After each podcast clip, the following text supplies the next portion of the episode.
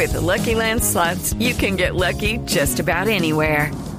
This is your captain speaking. Uh, we've got clear runway and the weather's fine, but we're just going to circle up here a while and uh, get lucky. No, no, nothing like that. It's just these cash prizes add up quick. So I suggest you sit back, keep your tray table upright, and start getting lucky.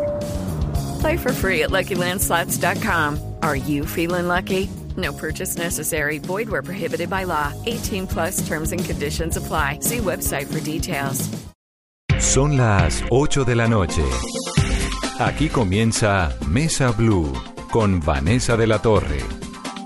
Muy buenas noches y bienvenidos a Mesa Blue. Jorge Luis Colmenares, cuando uno habla de Colmenares, pues inmediatamente sale a relucir ese episodio del Caño el Virrey en un 31 de octubre en Bogotá, que terminó dándole la vuelta a Colombia, que terminó en Netflix y que ahora va a terminar en el Consejo de Bogotá por cuenta de Jorge Luis, que es abogado de la Universidad del Rosario y que se lanzó al Consejo de la capital colombiana. Pero lo cierto es que no terminamos de hablar de Luis Andrés Colmenares, de lo que ocurrió con su familia, de este nuevo proyecto político de la familia Colmenares en cabeza de Jorge Luis.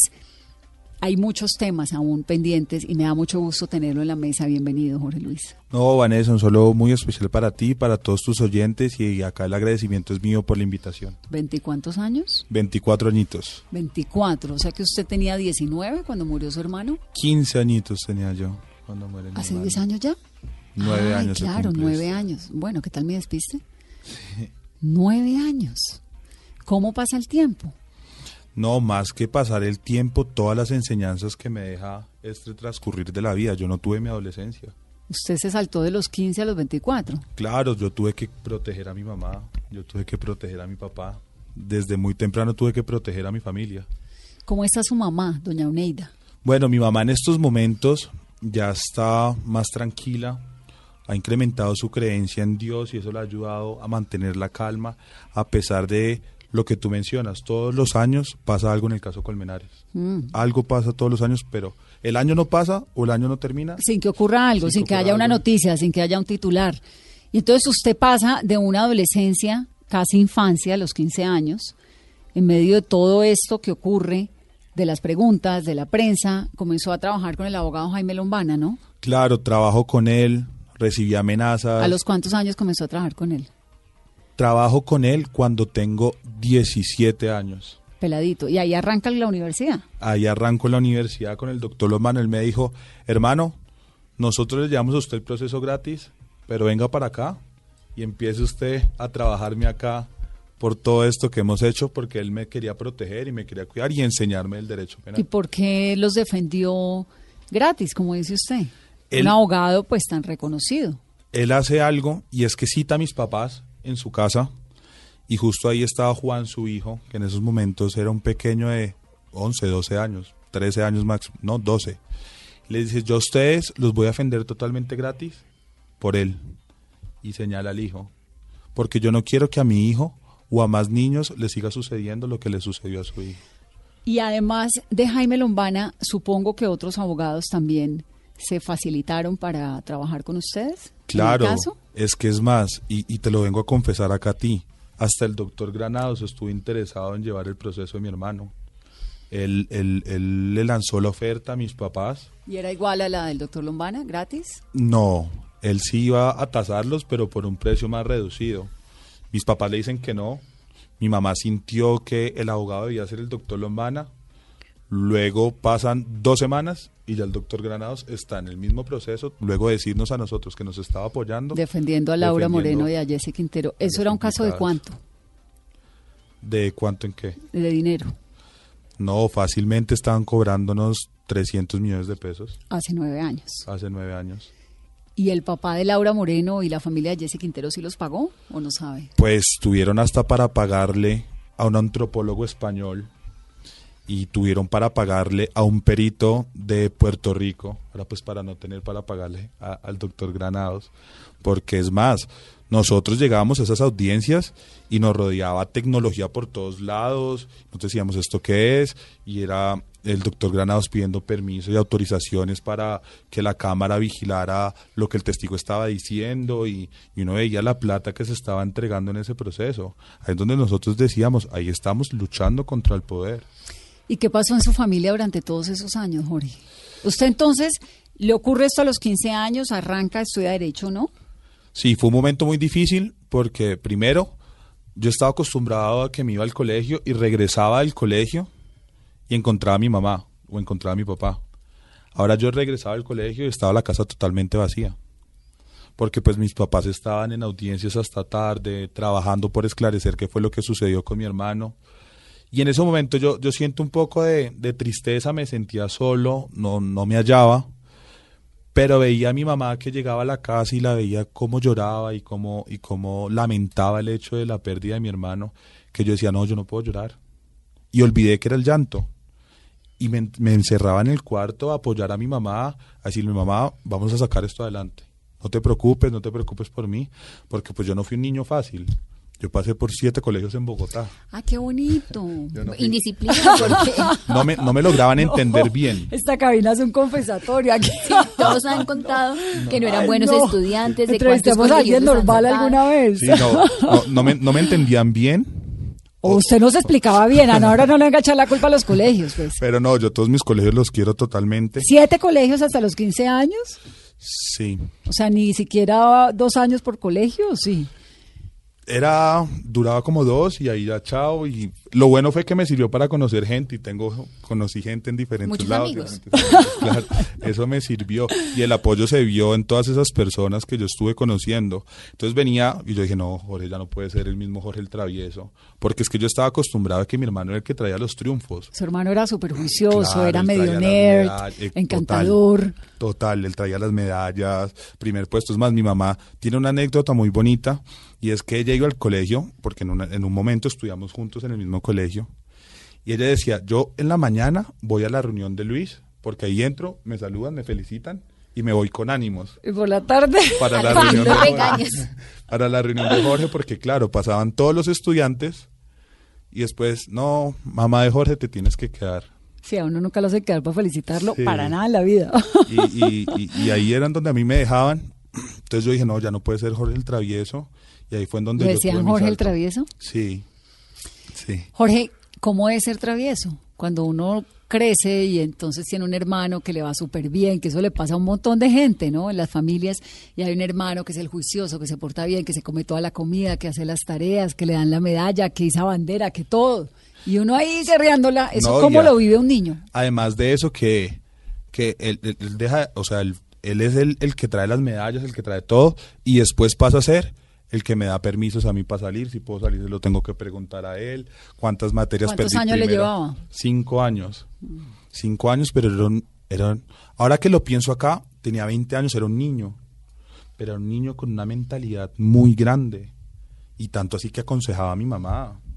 Entonces ahí es donde uno dice, es un niño, pero es un niño que, que tiene una mentalidad muy grande, y entonces yo decía, no, pues, ¿por qué me estreso si mi hermano pues va a traer los triunfos tal? Mm va a traer las alegrías, yo puedo llevar la vida más tranquila, más Pero en algún momento durante esa infancia, uno siendo necio y el otro tan juicioso, ¿se sentía, no sé, por debajeado? ¿O, qué pasaba en la mente de un niño con un hermano genial al lado? Mira que en las familias siempre el travieso es el que más el que más le prestan atención, del que más están pendientes. Pero no había comparaciones de Luis si es juicioso, Jorge. Ah, total. Eso era claro, como mira, yo por él no, no me dan quejas, en cambio llego a, las reuniones con tus profesores y no me dan quejas, sino que me hacen un libro de todo lo que tú has hecho.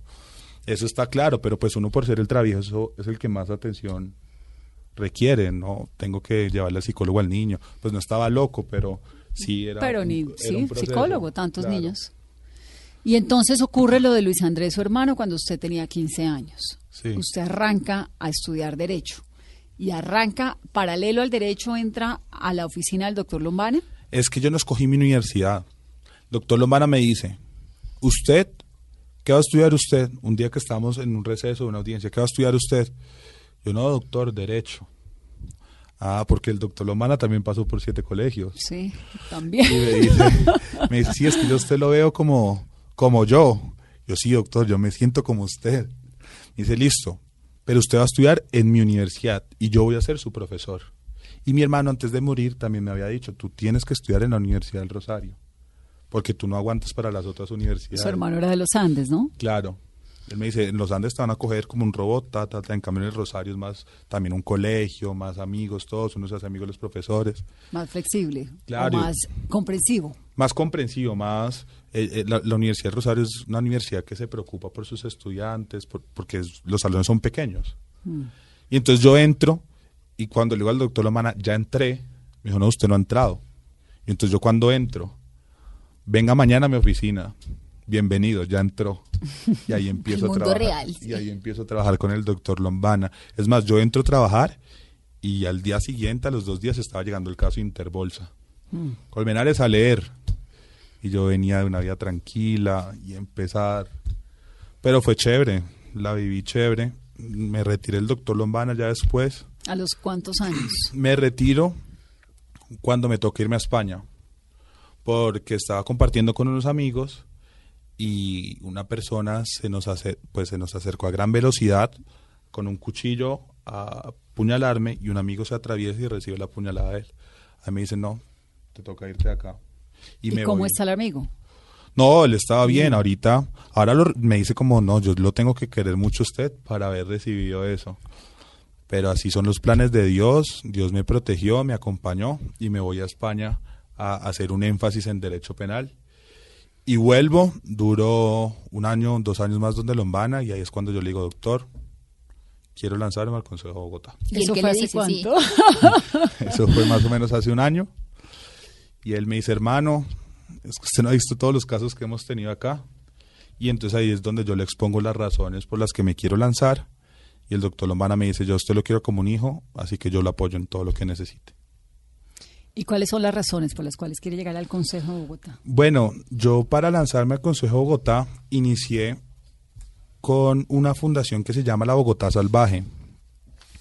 En ella es una fundación que creamos entre jóvenes, entre amigos, y primero expusimos unos videos, unos, unos videos en donde hablábamos con los padres de familia de los peligros a los que sus niños, niñas y adolescentes se pueden estar enfrentando. ¿Bogotá Salvaje tiene algo que ver con Distrito Salvaje? Ahora que estamos tan mediáticos. ¿O no necesariamente? Un poco, o, sea, eh, sale, sale más, la Bogotá Salvaje sale más o menos al simultáneo con la serie Distrito Salvaje, pero es porque yo denomino a esta la Bogotá Salvaje porque estamos en una ciudad que es una selva de cemento, en donde nos podemos chocar con estos peligros y más nosotros los jóvenes que estamos tan vulnerables todo el tiempo. Porque es algo que yo reitero y yo replico y repito en todos lados. Es que el caso de Colmenares no es el único. Todos los días sucede el caso Colmenares Es acá. el más mediático, pero no el único. Y si no fuera, gracias a Dios tuvimos el acompañamiento de los medios de comunicación. Pero cuando nosotros llegamos a Pablo Quemados, papás se nos acercaban. A mi hijo le pasó similar a lo que le sucedió a ustedes. ¿Qué es qué?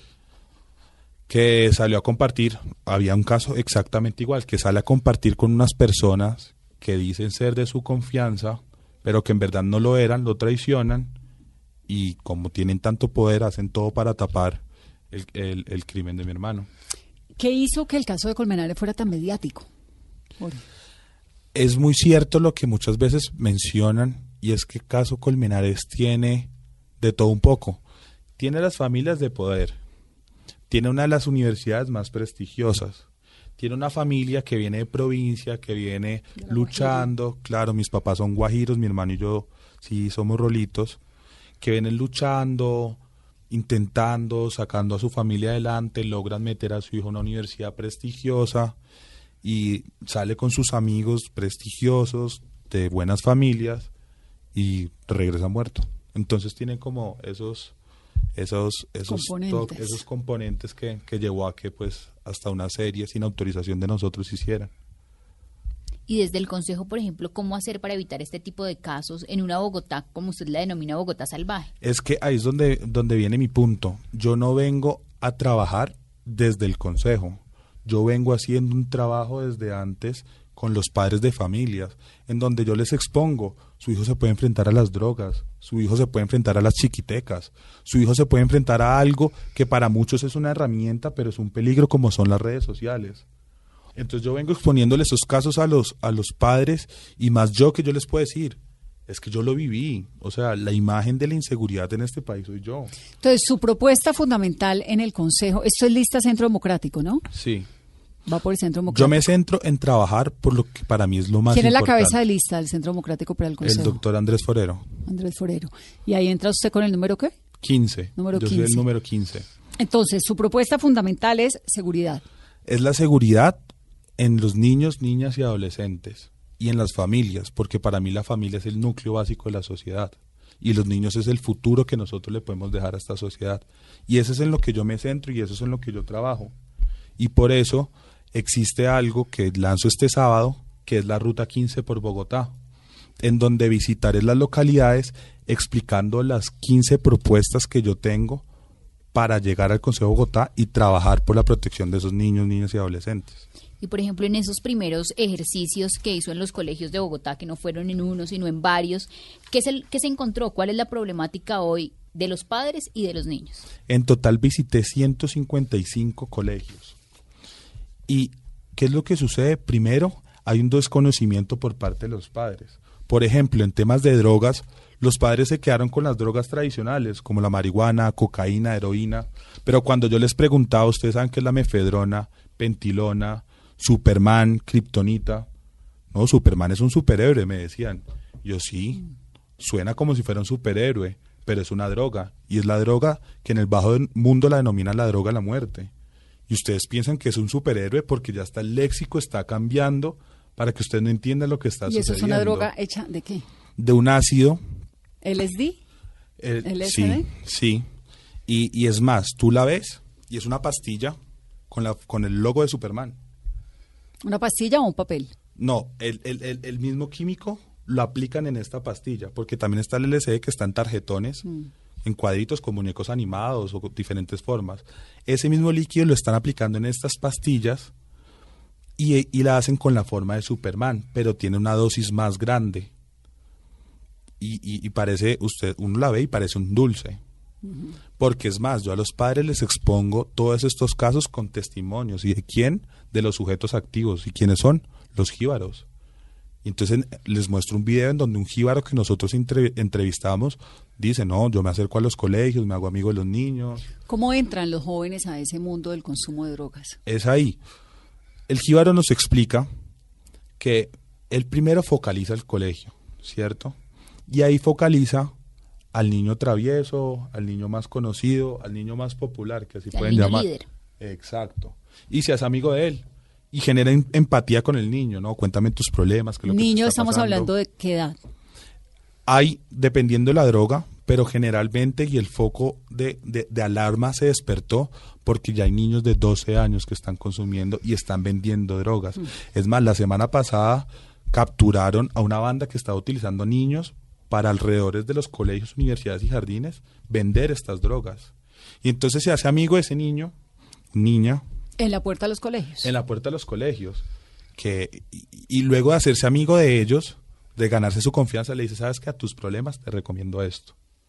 Y se la regala y él explica, dos semanas, todos los días dándole su dosis, ya el niño es totalmente adicto. Y luego de eso el niño se le acerca, ay, regálame lo que me viene regalando desde hace rato. No, Y- es que eso vale. No, eso cuesta. Y le pone un precio que sabe que el niño no lo va a tener. Y como él es su amigo, entonces ahí le dice, no, pues sabes que tú eres mi, mi amigo y yo, yo te quiero, tráeme a cuatro amigos, que ellos sí me la compren y te la sigo regalando. Y ahí es como empieza este círculo que yo llamo el círculo de la muerte. Y este es uno de, los- de- este es un, uno de los tantos peligros que yo le expongo a los padres de familia. ¿Y usted cómo conoció eso? Hicimos un trabajo de campo entre mis amigos psicólogos, todos somos jóvenes, eh, contemporáneos, eh, entre mis amigos psicólogos hay abogados y hay compañeros que también trabajan en medios de comunicación que se enteran de estos casos. Y ahí fuimos haciendo y fuimos recorriendo lo- los focos de atención o los focos en donde estaba sucediendo estas cosas, porque no es la misma droga la que venden en Ciudad Bolívar que la que está en Chapinero porque pues el joven de Ciudad Bolívar no va a tener el mismo, la misma facilidad para pagarle al de- la, la droga del de Chapinero. Y entonces ahí nosotros revisamos esto, por lo menos con el tema de las drogas, o con otro tema que nosotros hablamos, que es el de las chiquitecas. cómo estaban recibiendo las invitaciones ellos. Terminemos el capítulo de las drogas y pasamos a las chiquitecas. Claro, entonces, eh, luego de esto, buscamos a los jíbaros y, y unimos lo que fuimos recapitulando en cada sector para lograr eh, esto que nosotros denominábamos el primer peligro, que eran las drogas. En los jóvenes. ¿Qué, rol juega las autoridades? Digamos, ¿por qué si uno lo sabe, si usted lo sabe, si tanta gente lo sabe, los padres de familia lo padecen, sigue ocurriendo? Porque por parte de las autoridades hay una falta de, de, de, de interés, no, sino de atención y de actuación. Hay algo que es muy popular y es, yo para qué denuncio este hecho si no va a suceder nada. Y ese es uno de los miedos que yo quiero quitar. Uno tiene que denunciar los hechos. Y uno como institución se tiene que encargar de que esa denuncia no se quede en el olvido, sino que se trabaje por esa denuncia. Y entonces nos dimos cuenta y tristemente en la policía hay policías que sinceramente no se dan cuenta de lo que está sucediendo y se dejan comprar por parte de estos jíbaros. Y en el mismo video yo lo explico. El jíbaro dice, no lo explico yo, lo dice el jíbaro. ¿Y qué pasa con la policía? Y él dice así, y disculpen la palabra, no, yo le doy mis luquitas y es más, ya le tengo su mensualidad. ¿Cómo es posible que un policía le tenga una mensualidad? Pues eso hace parte del desprestigio que tiene eh, algunos componentes de la institución, de una institución tan seria, tan respetable como la policía en Colombia. Y es ahí en donde yo, yo en una de las 15 propuestas que voy a lanzar para, para llegar al Consejo de Bogotá en esta ruta 15. Que la lanza este fin de semana. Este fin de semana lanzo la primera en y, y, y va a ser una ironía, pero lanzamos la, rita, la ruta 15 por Bogotá en el Virrey. Ese va a ser el primer punto de la ruta 15. Y a usted le da escalofrío ir al virrey, ¿o ¿no? Uf, eso es feísimo. Es feo y a la vez es un lugar en donde yo a veces me siento a pensar. Hay, hay una placa en conmemoración a la muerte de su hermano. Y A tristemente, veces le ponen flores. y tristemente hace dos semanas la volvieron a reventar y se orinaron encima de ella. De vez en cuando parece rota, ¿no? No, y es que tras del hecho los descarados dejan el ladrillo con el que la rompieron, la, la, le tiraron a la placa, al lado de la placa. Sí, es una cosa como de amedrentar. Y- Amedrentar. sí, y va a ser casualidad, o yo no digo que es casualidad, mis amigos dicen que es casualidad, pero el 6 de agosto del 2017 revientan la última vez la placa. Y el 6 de agosto de este año volvieron a reventar la placa. Jorge, pero usted no está haciendo un poco proselitismo y aprovechándose de, de la situación de su hermano, del dolor de su familia, de la tragedia, sin esclarecer del todo de su hermano para hacer política. Es que por eso es que escojo como primer punto el virrey, porque quiero explicarle a todas esas personas que yo no me estoy lanzando simplemente por aprovecharme de algo. Es más, yo no soy un político. Yo Eh, tengo una claro que es un político, si va para el consejo. No soy un entonces no soy un político tradicional, sino soy un político con una causa. ¿Es un candidato? es un candidato. Es un Va, candidato. va para político como por entre un tobogán. Esperemos porque ¿y cuál es mi causa? Que el caso Colmenares no siga sucediendo en las familias. Es que es más, uno uno yo dejaría de ser un servidor público con tal de que el día de mañana mi hermano me esté tocando la puerta y me esté diciendo. Jorge, ¿qué ha pasado en estos nueve años? Cuéntame. Pero tristemente eso fue lo que me despertó y yo está, como les estaba comentando, yo vivía en una esfera. En la, yo llegaba a mi vida y yo hacía lo que yo quería. Pero esa esfera se me rompió totalmente cuando viví en carne propia los peligros de la Bogotá salvaje. Y le dicen eh, algunos de sus contrincantes, digamos, le sacan a relucir que usted tal vez está aprovechándose del episodio de su hermano. Como, Sí lo han hecho, sí lo han hecho, y, y es, y, y yo les respondo, es que yo no soy como muchos de ustedes que van a prometer diez mil cosas y llegan al cargo y se olvidan de todo y no cumplen nada. Yo tengo mi foco, y mi foco cuál es, las familias y la protección de los niños y de los jóvenes. Y, y, y soy perseverante y voy a luchar por esa causa. O si no, fácilmente Vanessa me quedaría trabajando con el doctor Lombana. ¿Y sus papás qué le dijeron cuando toma la decisión de quiero ser candidato al Consejo de Bogotá por Centro Democrático? Bueno, mi mamá se da la bendición. Mi mamá se da la bendición y me dice como Jorge, ¿estás seguro en el mundo en que te vas a meter? Yo sí, mamá, estoy totalmente seguro. Y ha sido un apoyo muy grande en todo este proceso. Porque mientras cuando las personas me juzgan, uno no está acostumbrado a que uno lo juzguen y lo traten feo. Tan, a, a tal punto que le digan, tú eres el que se tuvo que haber muerto y no tu hermano. ¿Quién le dijo eso? Los comentarios que me llegan luego de que oficializo La campaña. mi, mi, mi campaña. ¿Pero ya tiene cuero para todo eso? Lo he empezado a sacar y mi mamá ha sido un apoyo muy grande. Mi mamá Jorge, no te preocupes, tranquila, o cuentas conmigo. Y ella es la, ella es el fundamento que yo tengo. Mi gorda es, es, es lo que me focaliza a decir, yo no quiero ver a más madres llorando como vi a mi mamá llorando. A doña Oneida, que la vimos todos llorando Sí. año tras año, tras año, ¿no? Con ese, En las ese audiencias. dolor en la- tan Exacto. bravo de madre. Y eso yo lo digo en las charlas. Yo le hice una entrevista a ella, la primera entrevista Sí, que dio Mi mamá lo recuerda hace mucho. muchos años y me quedé con esa imagen, tal vez por eso no me acordaba si eran 5 o 10, pero esas cosas que uno se le, se le pasan, pero me acuerdo perfectamente la cara de su mamá en su casa, el altar, el cuarto de su hermano que todavía está igual. intacto. ¿Lo sigue teniendo intacto? Ese cuarto es el cuarto de la meditación de la familia.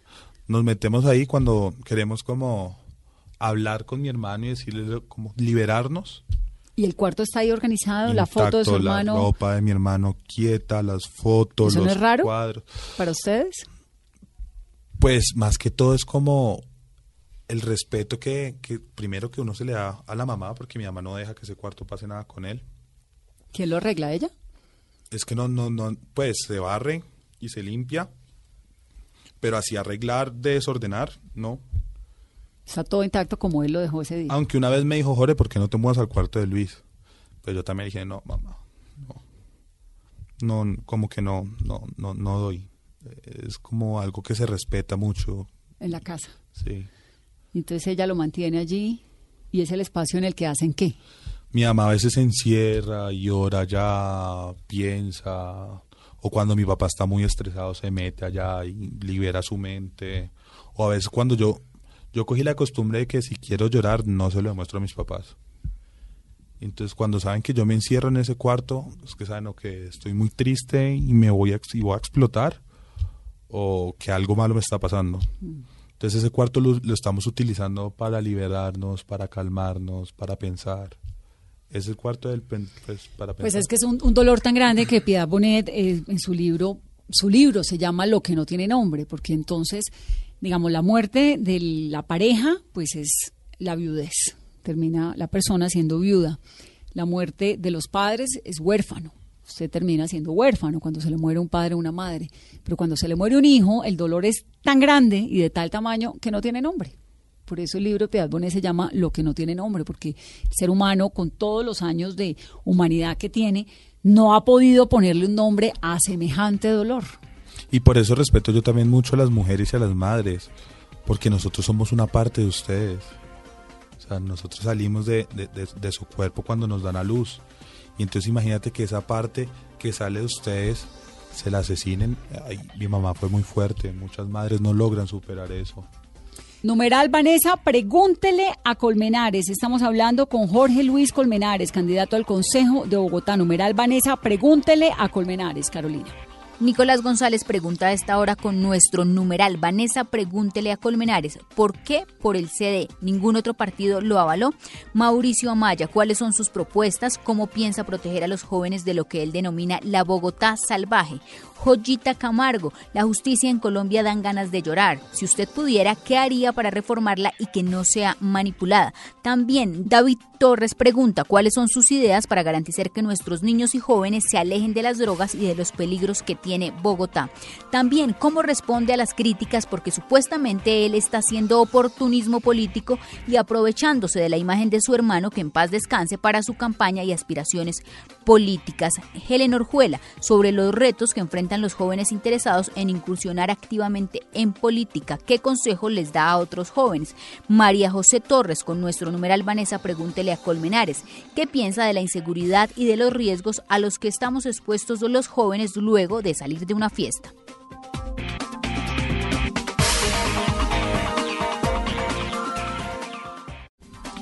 Continuamos en Mesa Blue. Nuestro invitado de esta noche, Jorge Luis Colmenares Escobar, número 15 en el tarjetón del Centro Democrático. ¿Por qué el Centro Democrático, Jorge? Vanessa, después de dar mis charlas, el, el partido me abre las puertas, ¿Quién lo llama? la- el directorio del partido y además unos apoyos que los padres me estaban dando. ¿Quién es el directorio del partido? está la doctora Nubia Estela, está el presidente Uribe. ¿Y a usted lo llama quién? La doctora Nubia Estela. Y le pasa al doctor Uribe. Me comenta que ven mi trabajo, que si me interesa lanzarme al Consejo de Bogotá. Pero ahí Lombana hizo su... No, mira que artimañita, ¿o no? yo en ese momento lo pensé y no di una respuesta. Luego revisé y me di cuenta que el partido del Centro Democrático es un partido que ha luchado mucho por la protección de la niñez y por la protección de las familias. Y inicio mi proceso como todos los 300 y púyale candidatos que, que tuvieron. Y yo tenía la facilidad de simplemente decir al doctor Lombana, me salto esto y ya que me den el aval. Pero no, yo seguí mi curso, hice mis entrevistas, asistí a los eventos que tocaba asistir. ¿Cómo es esto de hacer a un candidato? Porque usted pues es un muchacho con unas ideas interesantes, joven, a los 15 años muere su hermano, entra todo en esta onda mediática de un país que ve con tanto eh, con tanta atención durante tantos años lo que ocurrió en su familia, pero pues hay una construcción de un candidato, ¿no? Sí, yo tuve, Digamos, la- además del Centro Democrático, ¿lo llama otro partido o solo el Centro Democrático? tuve invitaciones de otros partidos, ¿De cuáles? eh, tuve invitación de Cambio Radical, tuve invitación del Partido Liberal, pero el partido que ha trabajado por la familia y por la niñez, te reitero, es el Partido Centro Democrático. ¿Quién lo invita de. Cambio Radical? No, no recuerdo. ¿Y del Partido Liberal? No, porque esas, esas charlas las filtraban. O sea, yo hablaba con algunas personas, pero pues todo se filtraba porque era un proceso. Y es un proceso que, como tú lo dices, yo no soy político, Claro. no era político, simplemente era un penalista liderado por un excelente maestro que es el doctor Lombana. Y es ahí en donde se me aparece otra gran persona y otra persona que tiene todo el pensamiento político y de estructura política y sabe mucho de política y yo respeto demasiado, es amigo de la familia y es Carlos Suárez, De estrategia y de poder. Estrategia y Poder. Y Que es amigo de su papá desde siempre. es amigo de mi papá desde el... Día cero. Desde que trabajaron en Canal Capital. Y es él quien empieza a formarme como político, como, como, político. personaje. Porque político. pues yo sí, era una figura pública, pero el hecho de ser una figura pública no implica que tú seas un político. ¿Y en algún momento le propusieron algo más que el consejo? Láncese a la Cámara. A nuestra familia, la, la- siempre ha sido una familia que han buscado para lanzarse a la política. Cierto, a mi mamá la, la querían lanzar a la Cámara, no recuerdo por cuál partido. Mi mamá dijo, no, yo no soy política. y pues imagínate mi mamá el falta el Congreso. oportunismo, ¿no? Sí. Imagínese su mamá del Congreso, por Dios. No, no ha terminado una lucha y ya empezar a luchar por otras cosas, no. Y, y a mí también me dicen como pues, para que el consejo y no nos lanzamos de una vez a la cámara. La gente está. Y es ahí en donde yo he aprendido algo, que uno no puede llegar a un puesto sin saber qué hacer, sin saber cómo actuar y sin hacer una carrera. Y yo siento que el Consejo Bogotá es una puerta para aprender muchísimo, también para trabajar demasiado, pero sobre todo para enfilarme. Y está, y está bien interesante este consejo, ¿no? Tiene una gente pila. Tiene un montón de personajes. Pues está Marisol Gómez, está Andrea Nieto, que va para el consejo. Está usted. Está chévere, los eh, activistas. Entonces, termina la frase diciéndome que es para enfilarse algo más. ¿A qué? Es que yo quiero devolverle toda esa solidaridad que los colombianos me han prestado y le han prestado a mi familia. Y todos los colombianos, no solamente Bogotá. Y entonces yo quiero construirme y crecer y profesionalmente y crecer como político para, si son los planes de Dios y si el trabajo está bien y todo va por buen camino y, y me salen bien las cosas, llegar al Congreso. Y Jorge, va para allá. ¿Y Jorge qué tan uribista es? No, yo admiro demasiado al presidente Uribe. Mi familia ha sido una familia que siempre ha votado por el presidente Uribe en sus dos en sus dos periodos. Mi papá fue contador, contador general de la nación en el gobierno del presidente Uribe y siempre lo he admirado y he admirado cómo también trabaja por la niñez, cómo trabaja por las familias y tiene los mismos pensamientos que yo de decir que el núcleo básico de una sociedad y el núcleo básico de Colombia somos nosotros como familia. Dentro de las propuestas, dentro de, ese, de, esas 15, de esas 15 metas y proyectos está trayecto seguro al colegio. ¿De qué se trata?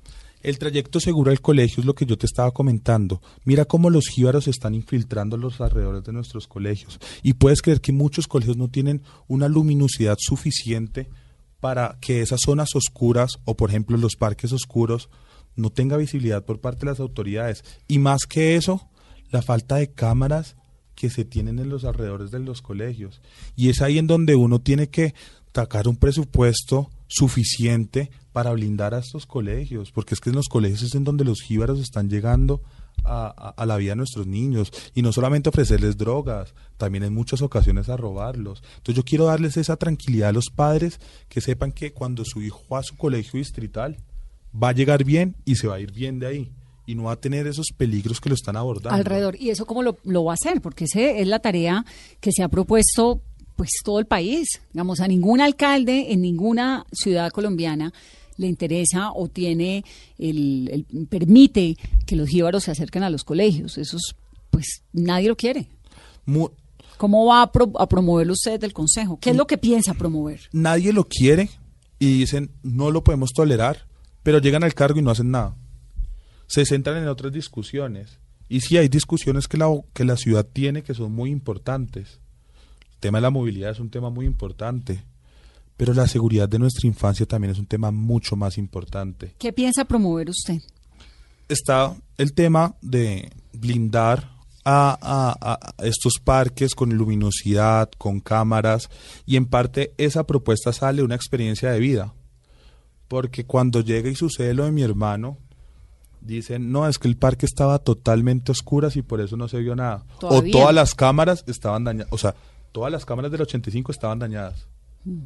Y entonces ahí en donde uno dice, listo, entonces tiene que sacar por parte de la Secretaría.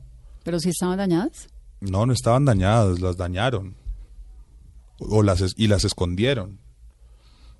Pero es ahí en donde también sale un poco de ese panorama y blindar estos colegios con un presupuesto aprobado para que se blinden de los parques también de estas cámaras. Y las cámaras, bueno, también hay otros, otro hecho que me sucedió a mí en el consultorio jurídico, y es que a un niño lo apuñalan, en la cámara se ve cómo lo apuñalan, pero estas cámaras no identifican quién era el sujeto. Y ya en Estados Unidos existen unas cámaras que identifican a estos actores, que sacan después de una base de datos que debe tener la policía, identifican el rostro. Yo tengo la sensación de que las cámaras funcionan cuando a la policía le interesan que funcione. Fíjese lo que ocurrió con Juliana Zamboni. Juliana Zamboni desapareció a las 8, 9, 10 de la mañana, a las 4 de la tarde ya la tenían ubicada, a ella, el carro, todo lo demás, por cuenta, afortunadamente, de unas cámaras en Bogotá ubicadas en un sector en el que no necesariamente tenía que haber cámaras. Y más que por cuenta de las autoridades, gracias. Un poco más es como del fortalecimiento institucional, porque cámaras hay. Y eso hay, hay otra propuesta, y es la acreditación y el control que se le tiene que dar a la policía, pero acá se centraría en la policía distrital porque muchos de los policías también se dan cuenta de los hechos de corrupción que están sucediendo dentro de la institución, pero no tienen un mecanismo para denunciarlo. Y es ahí en donde se, está, se, tiene que promover una, una línea de denuncias para que los mismos policías tengan el valor y tengan la confianza de denunciar a los a los a las manzanas podridas que están dentro de la institución. Por ahí pasa lo de la red de cooperación ciudadana que usted está proponiendo. ¿Eso es qué? el, el, tema de red de cooperación ciudadana trae a la memoria un episodio no muy aplaudido que es el episodio de las convivir. Claro, entiendo. Pero esta red de cooperación ciudadana es que muchas veces los ciudadanos ven cómo están sucediendo los robos a las personas, cómo están violentando a las familias y no hacen nada por ello. Y entonces es una conexión entre esta red de cooperación ciudadana con la policía. Para que ¿Con recompensas?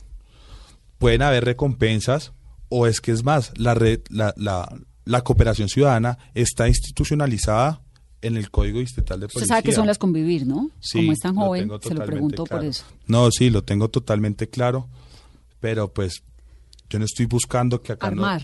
por eso, no estoy buscando armar a, los ciudadanos ni que nos alcemos. ¿Cuál es su opinión a propósito de ciudadanos armados? Que hay en Cali hay un, un, representante que lo ha propuesto, digamos, es un debate. El Partido Centro Democrático. El Partido Centro Democrático, Cristian Garcés, por cierto. Y, pues es un debate que a veces se mete por ahí en la sociedad colombiana en medio de toda la inseguridad que vivimos. Pues acá las personas tienen que tener, o sea, se tienen que hacer estudios porque no, no se puede proponer así por proponer, sino que se tienen que hacer estudios. Pero lo, con mi red de cooperación yo no busco es armarlos, sino que le pierdan el miedo a denunciar. Yo no busco llenar de armas todo este país, no. Que las personas denuncien y que, y que alerten lo que está sucediendo. Como una cosa por teléfono, radio. Una línea de. WhatsApp de línea, que se puede, se puede utilizar y, y- y es que debería ser así. Y, y- yo me ofrezco a que cada denuncia que se haga, yo desde el Consejo de Bogotá iría ya a revisar qué es lo que está sucediendo. Porque entonces, ¿por qué vamos a utilizar estas herramientas electrónicas para, no sé, mandar la foto de cómo nos levantamos o publicar qué estamos haciendo y no vamos a publicar o a denunciar estos hechos? ¿Por redes sociales? se puede iniciar por allá. Hay barrios que lo que yo me di cuenta en las charlas de las Bogotá Salvaje tienen estos grupos de WhatsApp, pero al momento de denunciar nadie llega. Es ahí en donde yo me quiero centrar para que esta red de cooperación ciudadana sí se esté realizando y se realice de manera eficaz. Jorge, me quedé con la duda de las chiquitecas. Usted me estaba hablando de sobre las chiquitecas. Tenemos un episodio, pues también muy lamentable, que es el de Millions, ¿no? Ese sitio Sí. que había en lo que antes era el Bronx, pues que es el, el- episodio más degradante que hay de una chiquiteca en Colombia. Sí. Iban niñitos a tomar, a beber, a amanecerse y terminaban en muchas ocasiones prostituidos, drogados. Bueno, una cosa, lo más parecido al infierno que se ha visto es lo que ocurría en Millions y lo que ocurría en general en Bronx de Bogotá. ¿Qué es lo que ha encontrado usted, lo que ha estudiado chiquitecas en Colombia, en Bogotá? Los niños, niñas y adolescentes están recibiendo invitaciones mediante las redes sociales para encuentros que se están realizando en salones comunales y en apartamentos. Padres están tolerando que estas fiestas se realicen en sus casas y solamente tienen que pagar entre 15 mil y 20 mil pesos Por ir a las fiestas. el, el solo ingreso. Pero ¿en qué difieren esas fiestas de las fiestas a las que nosotros íbamos? que, por ejemplo, y yo lo expongo en las charlas que hago, hay un caso, un joven llega a la fiesta, cuando la policía hace el, el allanamiento, en- encontraron en, en ese apartamento 19 papeletas de cocaína, 32 litros de aguardiente y 95 latas de cerveza.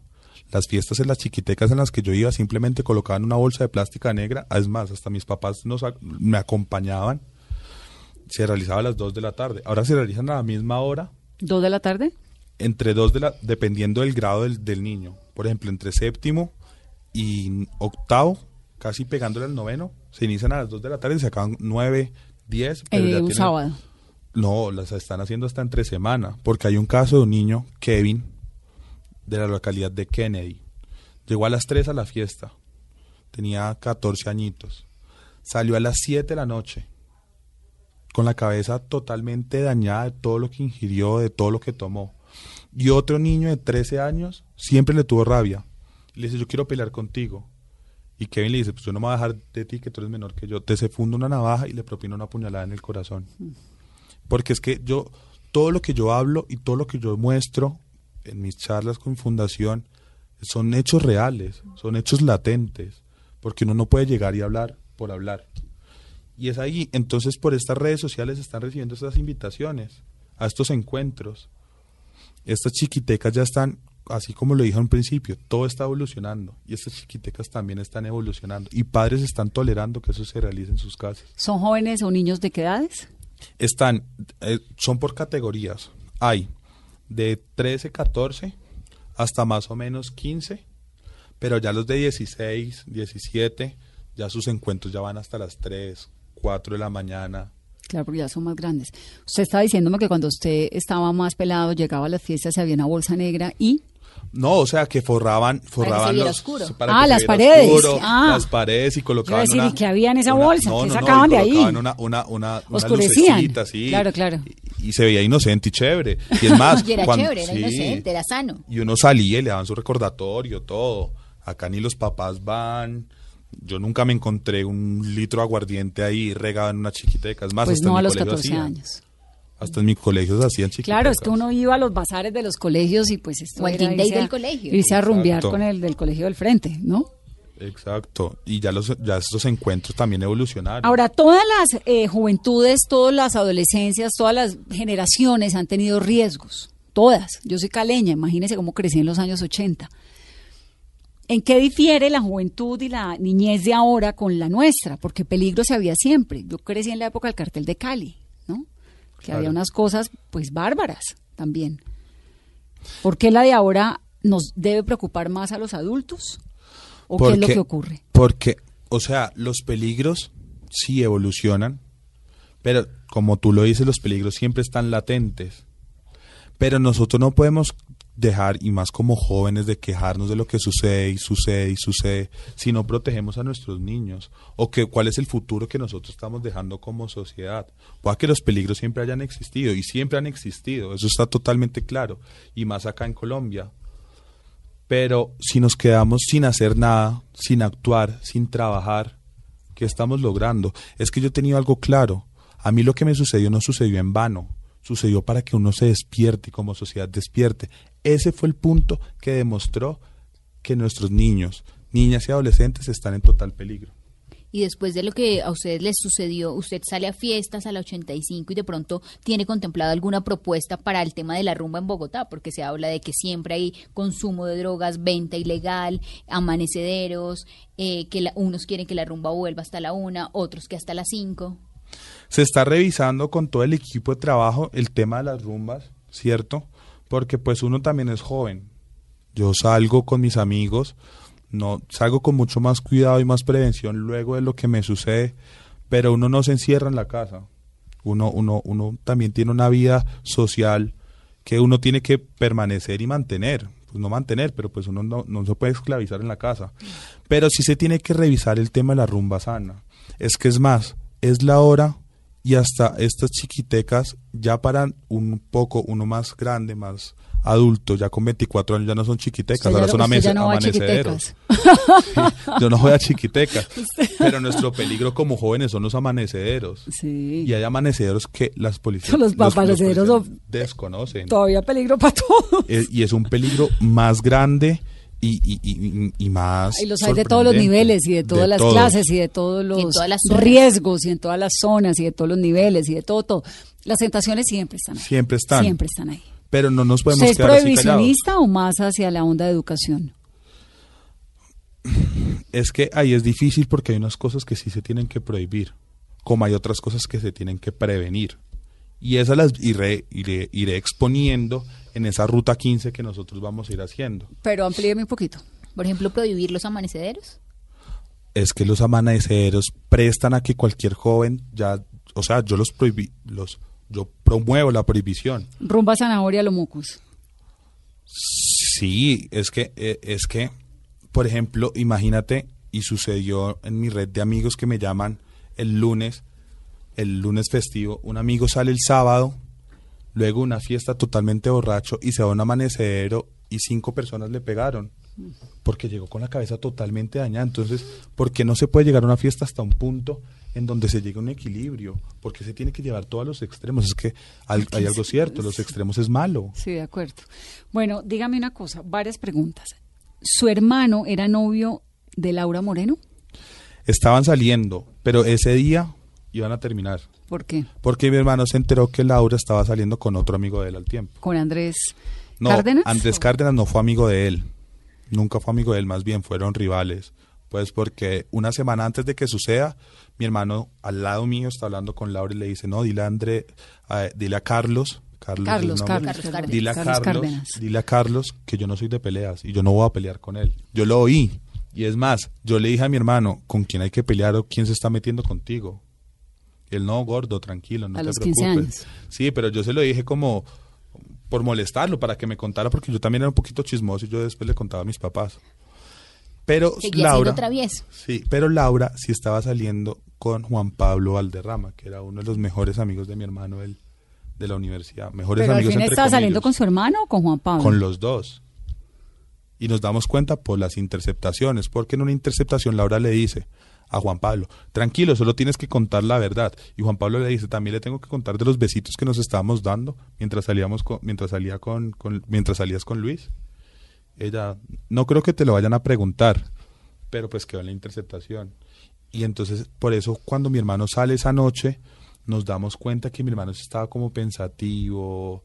Que ¿Pero él estaba enamorado de ella? Sí, sí le, sí, le estaba gustando bastante. ¿Hace cuánto? En octubre que se conoció, pues en los principios de octubre, que eso fue lo que nos causó impresión, porque mi hermano no era de enamorarse así. Eso se conoce a principios O sea, de octubre. un mes. Un mes. Pero saliendo casi todos los días. Que yo no sé cómo hacía ella. No sé si dejaba a mi hermano y después, no sé. Y va el otro. Sí, pero salía con los dos. ¿Y usted enamorado? ¿Qué ha pasado con su corazón en este tiempo? Ah, es un tema complicado. O sea, yo no doy para abrirme tan fácil el corazón. Porque pues tristemente yo dije como una mujer acabó con la vida de mi hermano. ¿Qué puedo esperar yo?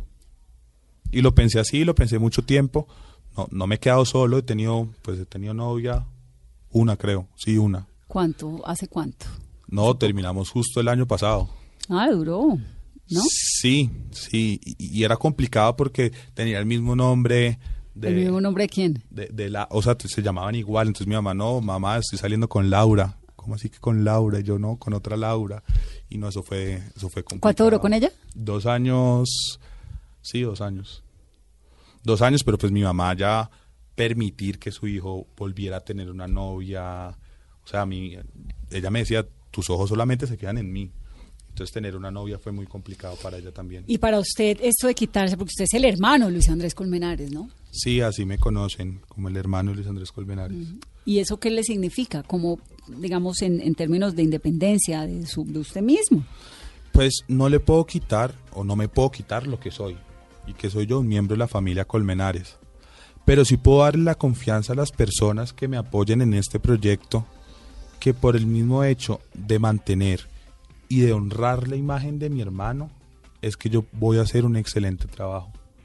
Porque yo siento que las vías no se pierden así por perderse de la noche a la mañana. Esas vías que se pierden se vuelven unas causas. Y la muerte de mi hermano se volvió mi causa. Pues Jorge, mucha suerte en el consejo. Aquí bienvenido siempre. Usted, toda su familia, ese dolor que han tenido durante tantos años, lo hemos sentido también. Nosotros que los hemos acompañado de una u otra manera y el país pues que siempre ha estado como tan pendiente de lo que ocurre con la familia Colmenares. Gracias por venir a Mesa Blue y por contarnos tantas cosas. No, Vanessa, mil gracias a ustedes por la invitación y yo contento de cada vez que pueda venir acá a contarles algo, venir a contárselos. A mí me gusta conversar de estas cosas. Bienvenido. A ustedes que tengan una muy feliz noche. Es Jorge Luis Colmenares, candidato al Consejo de Bogotá.